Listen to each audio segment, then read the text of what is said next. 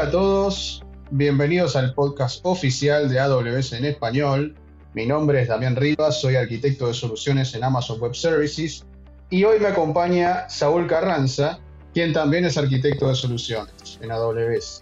Y hoy vamos a continuar con las charlas que ya comenzamos el mes pasado sobre el mundillo de los contenedores. Saúl, ¿cómo estás?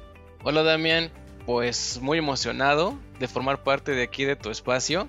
La verdad es que, y, digo, es muy interesante el poder platicar y contribuir aquí en estas sesiones que además de que generan y aportan mucho conocimiento, pues también dan una guía en general hacia nuestros clientes y la comunidad, ¿no? Tú sabes, el hablar de servicios que apoyan la modernización, innovación, pues resulta muy interesante. Hablando de cara a la vanguardia, por supuesto, y también a la optimización del consumo. Digo, todo también gira alrededor de ello, ¿no? Entonces, pues básicamente me encuentro emocionado, muy bien y bueno, pues encantado de estar aquí con ustedes. Excelente, Saúl, excelente, bienvenido. ¿Qué te parece si comenzamos? Por supuesto, eh, Damián. Este, y bueno, pues quisiera iniciar hablando de microservicios, ¿no? Que en muchos de los casos el eh, relacionamos microservicios con temas de refactoring, lo cual es correcto. O sea, digo, al final del día resulta que una aplicación pues tendría que separarse, tendría que desacoplarse, en algunos casos reescribirse, pues en códigos mucho más eficientes, donde al final del día el objetivo es tener ese control, el no tener tantas dependencias para que en caso de que algún cambio no resulte como lo esperábamos, tengamos la posibilidad de hacer pues un rollback eficiente y sin impacto a nuestros usuarios, hacia nuestros clientes, ¿no? Este, digo, imaginemos, hoy en día pues es un must definitivamente tener o, poder aprovisionar cambios a escala, a, manera masiva, y pues no nos podemos dar el lujo de tener downtimes, ¿no? Entonces, este, se dice fácil, la realidad es que eh, tiene su grado de complejidad, y si a eso le sumamos que vienen herramientas de administración, de microservicios y demás, pues de repente nos puede llegar a dar un poco de miedo el incursionar en esta parte. Pero bueno, justo de lo que venimos a platicar, cómo es que AWS viene a ayudarnos con, estos temas de operación, cómo es que KS y SS nos ayudan mucho en este sentido y pues bueno, ¿no? Fargate, del tema del que vamos a hablar, pues ni se diga. Claro, Saúl, sabes que justo veníamos conversando con Cristian Castro en el episodio anterior, ¿sí? Sobre la búsqueda de, bueno, cómo simplificar la gestión ¿no? de la infraestructura que es requerida y asociada a una plataforma de contenedores, por ejemplo, para albergar aplicaciones desarrolladas con microservicios.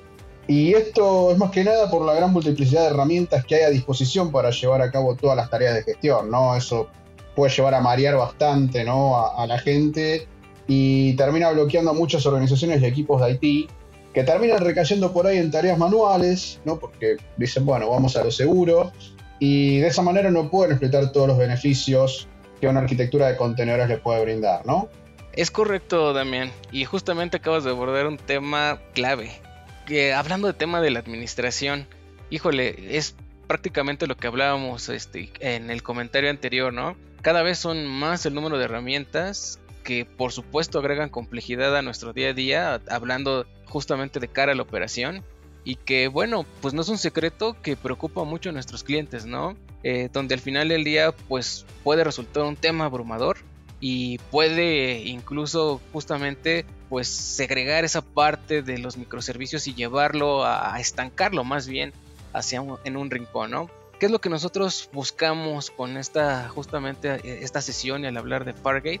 Pues básicamente es platicarles de cómo nuestras soluciones de AWS están orientadas a simplificar todo el proceso de administración con servicios que catalogamos como tal como serverless, ¿no? Donde tal cual la operación del cómputo, y digo aquí vamos a hablar puntualmente del tema de contenedores y microservicios, pues es gestionada por nosotros, por AWS. ¿Qué ventajas tiene? Bueno, pues de manera inicial reducimos la carga operativa de nuestros clientes. Eh, quitamos esa parte eh, operativa que bien este, resta a veces mucho tiempo a, los equipos y que al final pues estarían mucho mejor enfocados a temas de negocio que les ayudan mucho a dar ese plus en cuanto a temas de time to market, ¿no? Este, es importante recalcar que este, nosotros tenemos una amplia gama de servicios, pero justamente eh, el hecho de contar con esa gama de servicios es porque sabemos que en su mayoría cumplen con los casos de uso específicos eh, y o generales que pueden existir tanto para ustedes como clientes, todos ustedes que nos escuchan y en general para muchos este, rubros del mercado, ¿no?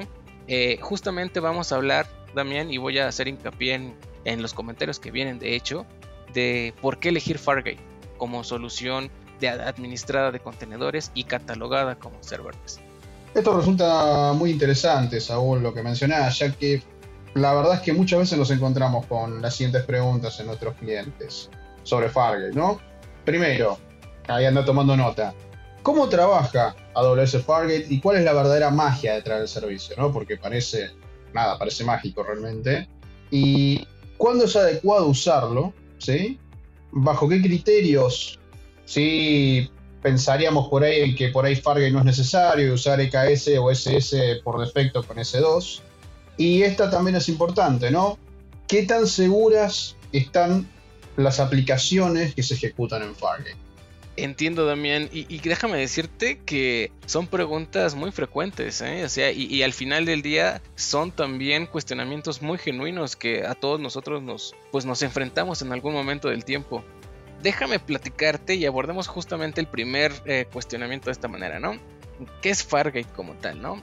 Si bien comentábamos que es un servicio catalogado como serverless, eh, justamente esto quiere decir que bueno, nos permite la ejecución de contenedores, pues vaya, sin la necesidad de poder configurar, aprovisionar y o escalar la infraestructura de la orquestación, básicamente de que, nos brinda esta orquestación de microservicios, ¿no? De esta forma, pues nuestros clientes se centran puntualmente en el desarrollo de sus aplicaciones, ya sea que se encuentren arquitectadas o en ICS o en EKS, ¿no? Pero básicamente, ¿qué implica? ¿Qué implica el ayudar en esta administración? Básicamente es, y, lo voy a poner así en términos de ejemplo, imagínate que pues ya tú no tengas que preocuparte por la instalación de parches de seguridad, ¿no? La escalabilidad en cuanto al servicio, la administración de toda esta suite de orquestación que conllevan, este, que al final del día, al usar nuestro servicio de Fargate, pues ya no está dentro de las responsabilidades del cliente, ¿no? Esto básicamente les ayuda pues, a mantener un blindaje en sus aplicaciones, a centrarse en su diseño eh, y a ser más eficientes en el código que puedan al final del día proveer a los pods o a las tareas según sea el caso, ¿no? Pero básicamente es en lo que nosotros buscamos esa eh, simplicidad, básicamente, de cara hacia ustedes, hacia nuestros clientes. Y respecto a cuándo es conveniente usarlo, bueno, pues en principio, eh, cualquier escenario que, se pueda resolver utilizando contenedores, eh, digamos, es adecuado para nuestra solución. Y básicamente donde busquemos eliminar eh, cargas operativas importantes, ¿no? Es decir, pues básicamente cuando eh, asociamos o queremos quitar básicamente esa gestión porque pues no tenemos un equipo operativo o no tenemos el suficiente equipo operativo para poderlo realizar, eh, es adecuado eh, el usar Fargate en este sentido, ¿no? Otra cosa muy importante es cuando el uso de nuestras tareas pues no requieren una operación 7x24. Es decir, no requieren una ejecución constantemente todo el tiempo. Entonces ahí, y es algo muy importante, este, vale la pena considerar Fargate un criterio y un ejemplo muy, eh, muy específico es, no sé, tenemos alguna aplicación, alguna plataforma eh, hecha en microservicios que tiene una operación aproximadamente de 8 horas los días hábiles. Mm, digo, de esas 8 horas sabemos que 16 definitivamente no se va a requerir, incluyendo fines de semana, ¿no? Entonces, pues eso nos da un margen de, operación, de, de, mejorar nuestros, nuestro consumo y de además delegar operación al equipo de AWS como tal a través de Fargate, ¿no? Entonces, esta característica bajo este caso de uso que les acabo de platicar, pues definitivamente hace un uso eficiente en cuanto al consumo de, Fargate. Eh, y donde, bueno, al final del día, pues claramente nos observa pues una ejecución sostenida, ¿no?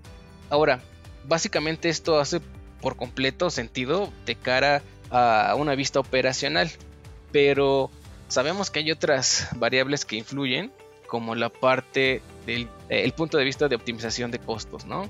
¿Qué tendríamos que considerar bajo este criterio uh, si usamos o no Fargate? Bueno, pues de manera inicial, si sabemos que nuestra operación, y regresando al mismo ejemplo, este, es de más de 8 horas, es decir, básicamente un 7 por 24, bueno, pues este tipo de, cargas van a resultar pues más costosas del lado de Fargate. ¿Por qué? Bueno, pues aquí hay que recordar que Fargate se paga por uso de, los recursos de cómputo, ¿no? Entonces, entre más tiempo estén encendidos, pues es justamente lo que se va a transferir a, la parte de facturación de su cuenta. Pero bueno, si al final del día, y, retomando el punto, requerimos una ejecución constante a lo largo del tiempo, donde es prolongada esta ejecución a lo largo del mes, y además contamos con un equipo con el expertise para poder operar este pues nos, nuestra plataforma de KS o SS, o, SS, eh, perdón, podríamos seguir bajo el esquema de nodos worker en, en, en EC2, ¿no? Es la mejor opción en este sentido. Pero bueno, aquí al final del día es, es justo los dos criterios que hay que tomar en cuenta. Sin embargo, eh, ¿qué pasa con el tema de seguridad? Que también es una de las preguntas que hiciste, estimado Damián. El tema de seguridad, y como bien lo saben, para nosotros en AWS es prioridad cero y esto quiere decir que va antes que nada. Este, justamente, hablándote en cuanto a Fargate, eh, básicamente un pod o tarea cuando se ejecutan nos encargamos de que sea siempre bajo su propio kernel, ¿no? Con esto se elimina por completo la posibilidad de sobresuscripción que le llamamos y, esto obedece a poder compartir o tener la posibilidad de poder compartir recursos ya sea de RAM, cómputo con CPU o incluso almacenamiento, ¿no? O hasta la red en algunos casos. Con esto, pues nosotros aseguramos, o bueno, Fargate asegura como tal, un aislamiento de cada tarea con respecto a otra, ¿no? O pod, según sea el caso. Entonces, con esto, básicamente contesto tus preguntas, Damián, y justamente eh, es el todo de lo que es Fargate, ¿no? Y creo que este último punto que tocaste es muy importante, ¿no? Tema de seguridad y el aislamiento de las tareas de Fargate, ¿no? Porque básicamente lo que observamos, ¿no? En la práctica es que un contenedor se va a ejecutar en una instancia de Fargate y nunca vamos a tener más de un contenedor ejecutándose por instancia de Fargate, ¿no? Es una instancia de Fargate, un contenedor, ¿sí? Sea una tarea o sea un pod, dependiendo si estamos usando ICS o EKS respectivamente. Ahora, ¿esto cómo es posible? ¿no? Y es posible gracias a la tecnología de micro VMs o micromáquinas virtuales que Fargate utiliza por debajo, que es diferente a la tecnología que utiliza EC2 y se llama Firecracker. ¿sí?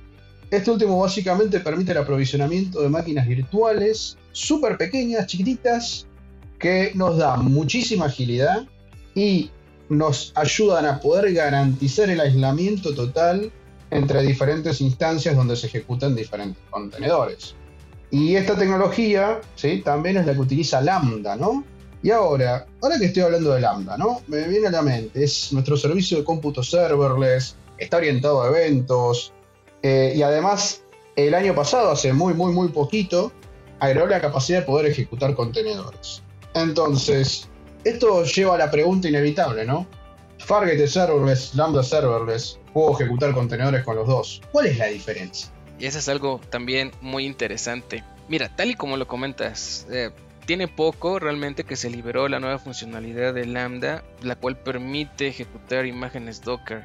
Y bueno, aquí justamente pues Lambda, al igual que Fargate, son servicios completamente serverless, ¿no?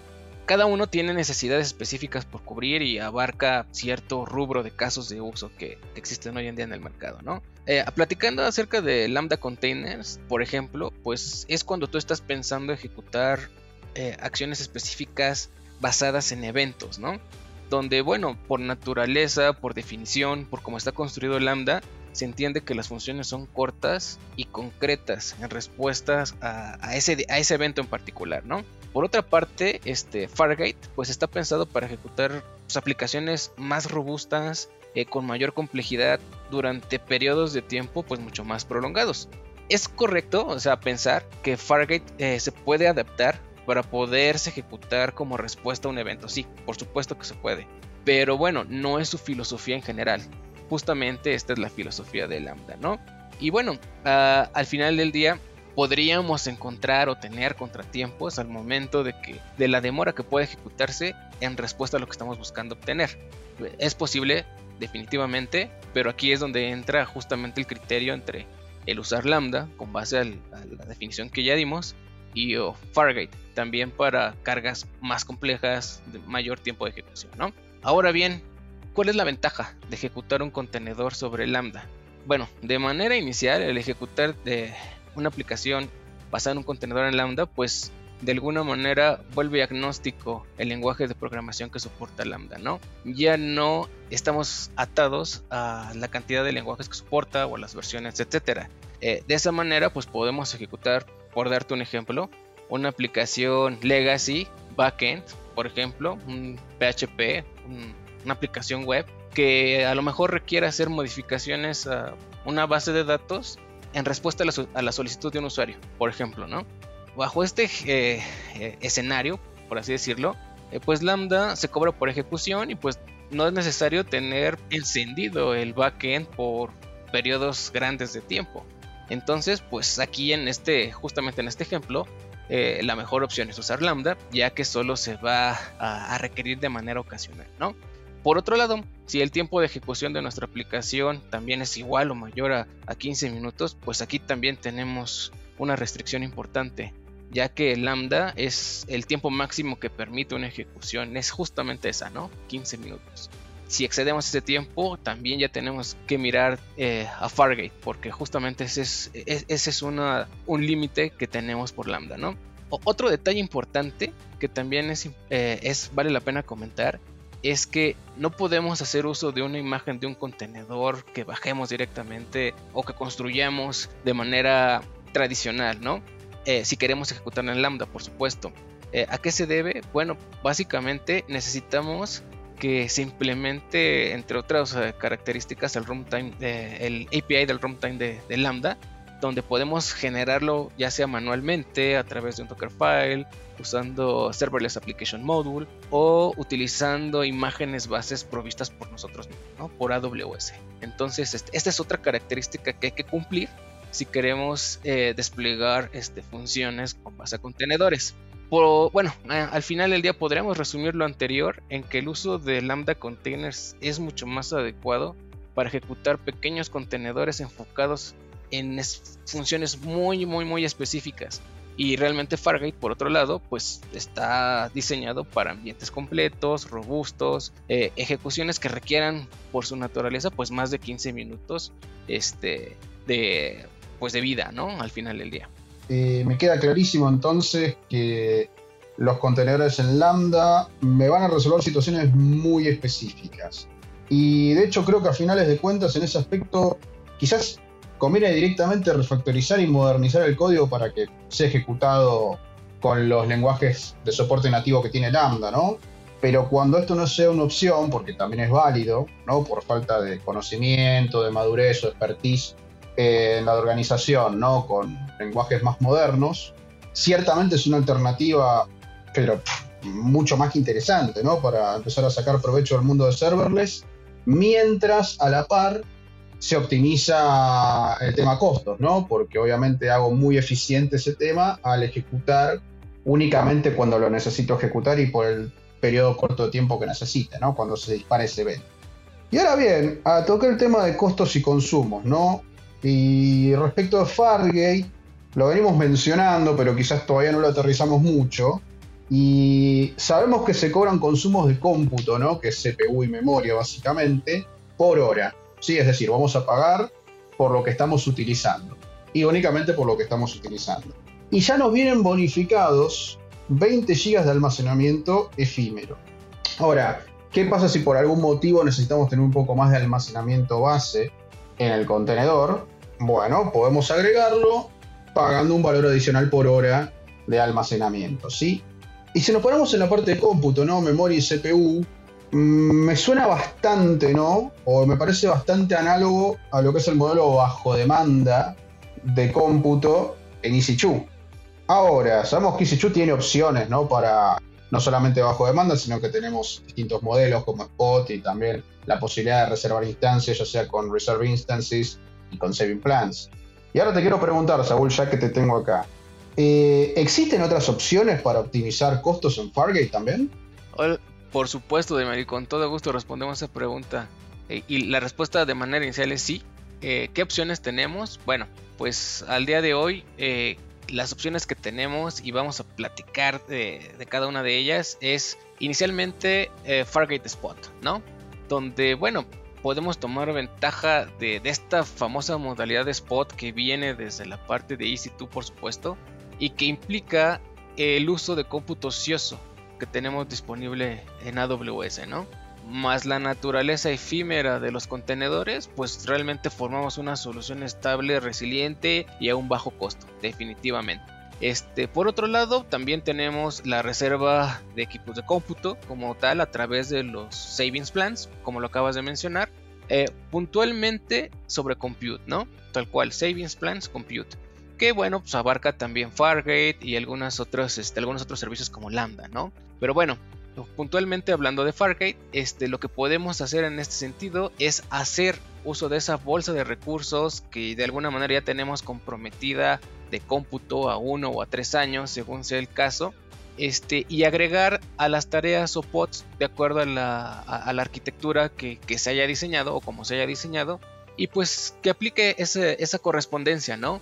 Eh, de, costo especial a uno o tres años de acuerdo a como se haya hecho la, adquisición del savings plans, ¿no? Entonces este último es muy interesante y es muy importante porque nos ayuda eh, en muchos sentidos. Además de la parte de optimización de consumo, por supuesto, nos permite estar jugando o moviendo recursos este, entre ese plan, hablando de esquemas o de instancias de EC2 y este Fargate sin la necesidad que ir a comprar otra reserva adicional, otros savings plans, ¿no? Eh, en resumen, nos da la, la facilidad de poder mezclar EC2 o Fargate o mover entre uno y otro en el momento que nosotros lo necesitemos, en el momento que estemos listos y poder eh, aprovechar el savings plan en su totalidad, ¿no? Que esa es una de las grandes ventajas. Muchísimas gracias por la explicación, Saúl. Muy, muy interesante. Entonces, a ver, podemos concluir que si bien Fargate es un gran servicio, la verdad que es súper interesante, porque puede ayudarnos muchísimo a correr aplicaciones a la vez que nos libera la carga asociada digamos, cargas que no generan diferencia para el negocio, ¿no? Al negocio no le vamos a generar ningún valor agregado por soportar infraestructura desde el punto de vista de IT, ¿no? Entonces, en este camino de que IT sea el aliado estratégico del negocio, hace sentido que el foco, en lugar de estar en mantener, aprovisionar, escalar una infraestructura, esté justamente en la aplicación. Y Fargate nos permite poner ese foco en la aplicación y nos libera de toda esa carga pesada por detrás. Pero tampoco es una solución mágica, ¿no? Suena muy lindo, pero tampoco es una solución mágica. Hemos estado hablando, ¿no? Un poco de algunas cuestiones a tener en cuenta. Y así como no es una solución mágica, tampoco es una solución para todos los problemas. Eh, porque todo se va a resumir en qué necesitamos cubrir, qué necesitamos resolver y cuál es el foco que estamos buscando, ¿no? ¿Estamos buscando solamente eficiencia en la operación? Bueno, sí, claro, seguro. Entonces, seguramente Fargate va a ir muy, pero muy bien. Ahora, si también tengo que mirar de reojo los costos, que suele ser lo que suele suceder, ¿no? Sobre todo en ambientes productivos, para tener un poco más de control y previsibilidad.